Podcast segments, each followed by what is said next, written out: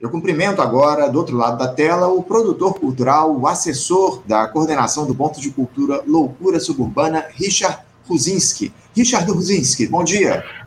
Bom dia, Anderson, tudo bem? Tudo bem, Richard. Agradeço muito. Primeiro eu quero saber, eu, eu disse corretamente o teu, o teu sobrenome, Richard? Tá ótimo, mano. Tá ótimo.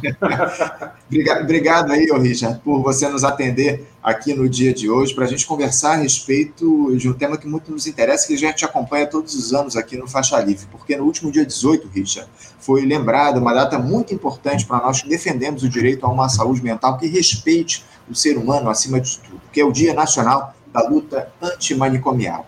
Houve uma série de atos na quinta-feira marcando essa data, inclusive aqui no Rio de Janeiro, envolvendo movimentos sociais, trabalhadores de serviços de assistência e pessoas que usam a rede de atendimento psicossocial. E um dos lemas mais presentes era justamente a defesa do Sistema Único de Saúde e o cuidado em liberdade. Aqui no Rio de Janeiro, o ato se deu na Cinelândia, no centro da cidade.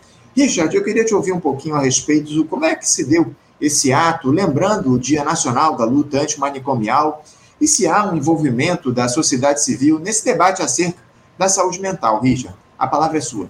Valeu, Anderson.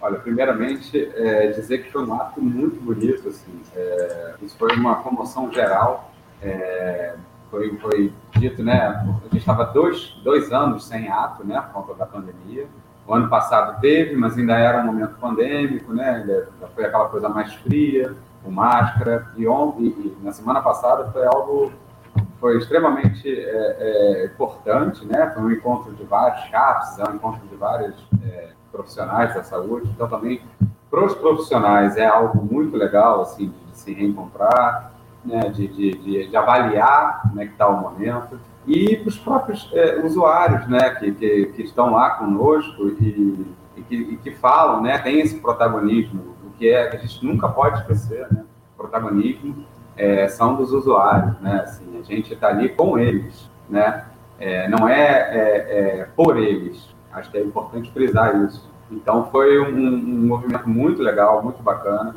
e um dos tons que foi muito repetido é sobre as residências, as residências não, desculpa, mas a, as unidades terapêuticas, né, que o governo tem aí escorregado né, né, atualmente, né, infelizmente, mas é uma briga que a gente não deixa de, de, de entrar, né, é, tem umas questões aí que a gente sabe que são, né, é, religiosas, tem essas questões, mas é uma coisa que a gente vai apontar o dedo, sim, né, e precisa, porque a gente passou por anos aí muito né, de trevas, né, tenebrosos, retrocessos, mas é, a gente conseguiu, a gente acho que lutou, todos os olhos, né, trabalhadores da saúde, fomos a favor né, do governo atual, e, mas a gente sabe que com esse a gente pode dialogar e por isso a gente vai insistir nisso. Foi, foi a bandeira, eu acho que, desse, desse ato do dia 18, foi sobre essa, sobre as comunidades terapêuticas, é, é.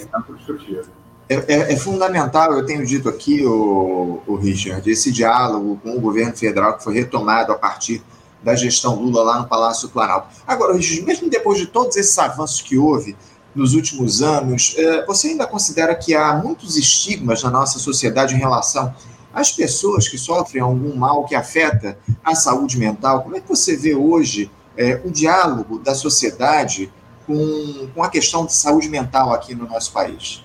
Então, Anderson, é, é, algo que a gente tem avaliado muito, assim. Eu acho que ainda há, infelizmente, ainda há muito estigma, mas também houve um, interesse maior, né, devido à pandemia também, sobre a saúde mental, né? Nunca se falou tanto da saúde mental como nesse período, né? É, aqui, inclusive, a gente costuma discutir isso, né, aqui no, no, no Instituto Nise da Silveira, que a Nise chamava de cliente, alguns chamam né, de usuários, outros chamam de paciente. Chama pelo nome, entendeu? Porque acho que todos nós, né, hoje em dia, temos questões na saúde mental. A gente vive num sistema que nos cobra estar tá produzindo o tempo todo. Então, quem não sofre de saúde mental, quem não tem alguma coisa, é, é alguma relação, é, né, alguma coisa que é para se levar, está mentindo, entendeu? É, eu costumo falar, ainda mais na cidade que a gente vive, no Rio de Janeiro. É, né, eu, por exemplo, eu levo às vezes quase duas horas para chegar no, no, no, no meu trabalho aqui, por exemplo. E, e, é isso, a gente sai do trabalho, né, de um dia de trabalho, né, normal, e, e vai passar por um trânsito, vai passar por uma confusão, a gente pode passar por uma questão de violência. É, então, eu costumo dizer que todos nós somos, tentar igualar um pouco isso, né? Assim, é, todos passam por isso. Quem, é, todo, muitas questões, eu tenho muitos amigos que estão passando por problemas de depressão. Eu perdi um, um, um amigo, inclusive na pandemia, que não tinha sinal nenhum aparente, que foi de suicídio. Então, é, é as questões hoje parecem estar mais é, debatidas, né? É, podem estar mais debatidas. A gente está conseguindo né, a, a, avançar um pouco mais nisso, mas infelizmente ainda há muitos estigmas, né? O, o, o paciente de saúde mental, né, somente né, os mais graves, ele é tido como perigoso. E esse mais grave não quer dizer, né, nesse tipo, como algo, né? Quando você fala em psicopata, as pessoas logo pensam numa, né, algo, a psicopatia algo como um assassino ou, ou, ou do pior. Então, é, ainda há muito a se trabalhar com isso. Né? O Loucura faz muito esse papel, é, desde aqui interno, né, de ressignificar a loucura, como ressignificar os espaços. Né? Aqui no, no de Dentro, é, era conhecido como um hospital de maluco. A gente tem, tem pessoas que a gente conhece da nossa faixa de idade e tal, que quando era criança os pais não deixavam andar na mesma calçada entendeu? Que era perigoso, é, olha lá. E o loucura ele sai, né, para rua com, com essa galera, entendeu? E assim, ó, não é, não tem nada disso. E o carnaval é muito bom porque a gente se mistura, né? Quem é o maluco, quem é o normal. então é, é, a ideia é um pouco essa, assim. A gente ainda tem muita luta pela frente. O dia 18 foi muito bonito lá no centro. Foi um número muito grande é, de pessoas reunidas, acho que foi um dos maiores, assim, que reuniu pessoas. Reuniu muita gente curiosa também, e acho que é isso também é importante. É, e é o que eu falo geralmente com as pessoas que vêm visitar aqui, até é, estagiários, estudantes. Essa é uma luta nossa para sempre. Assim. A gente não tem nada conquistado, nada garantido. Né? A gente vai viver lutando, batalhando por isso. Assim. É, é, tanto o pessoal de enfermagem, o pessoal de psicologia, psiquiatria. É, não tem muita ganha nesse, nesse, nesse campo, entendeu? É algo que o tempo todo tentam lutar e para é, tem uma política higienista, né? Tem uma política toda de, de por trás disso que, que a gente está vendo aí no mundo que não, não cessou.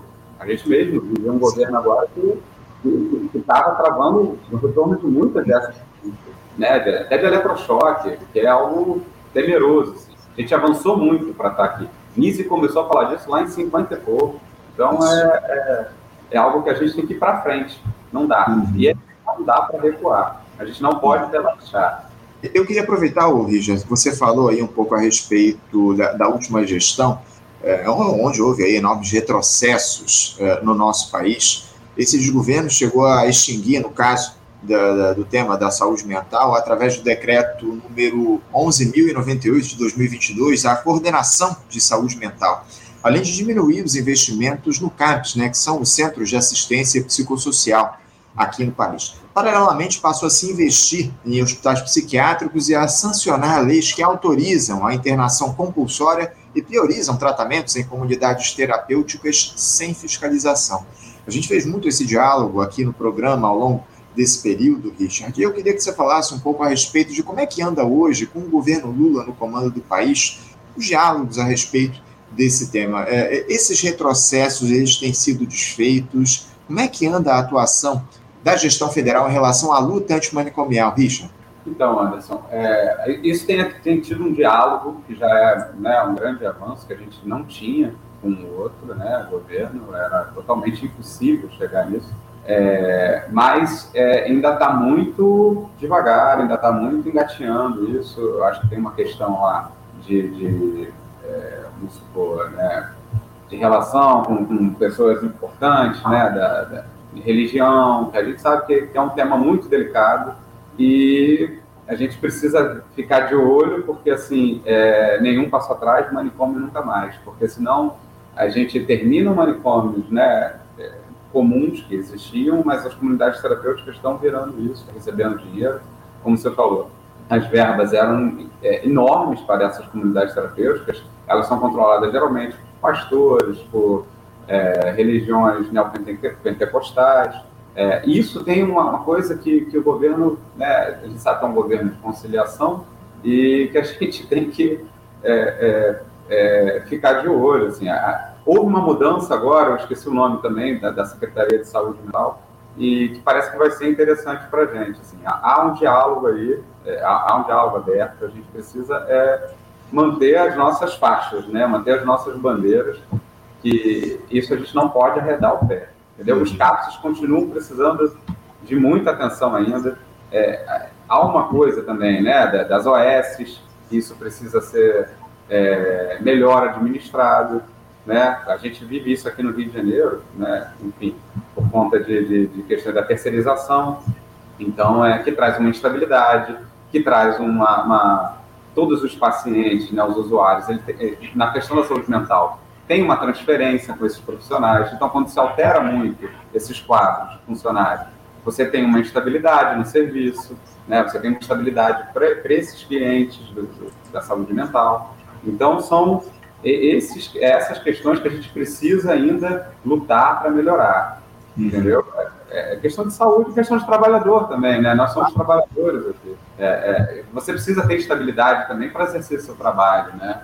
É, precisa ter uma segurança, é, salário em dia, você precisa ter várias questões, salário equiparado, são coisas que precisam estar é, é, na nossa luta ainda. É, é isso. Não é não. tem ganho, né?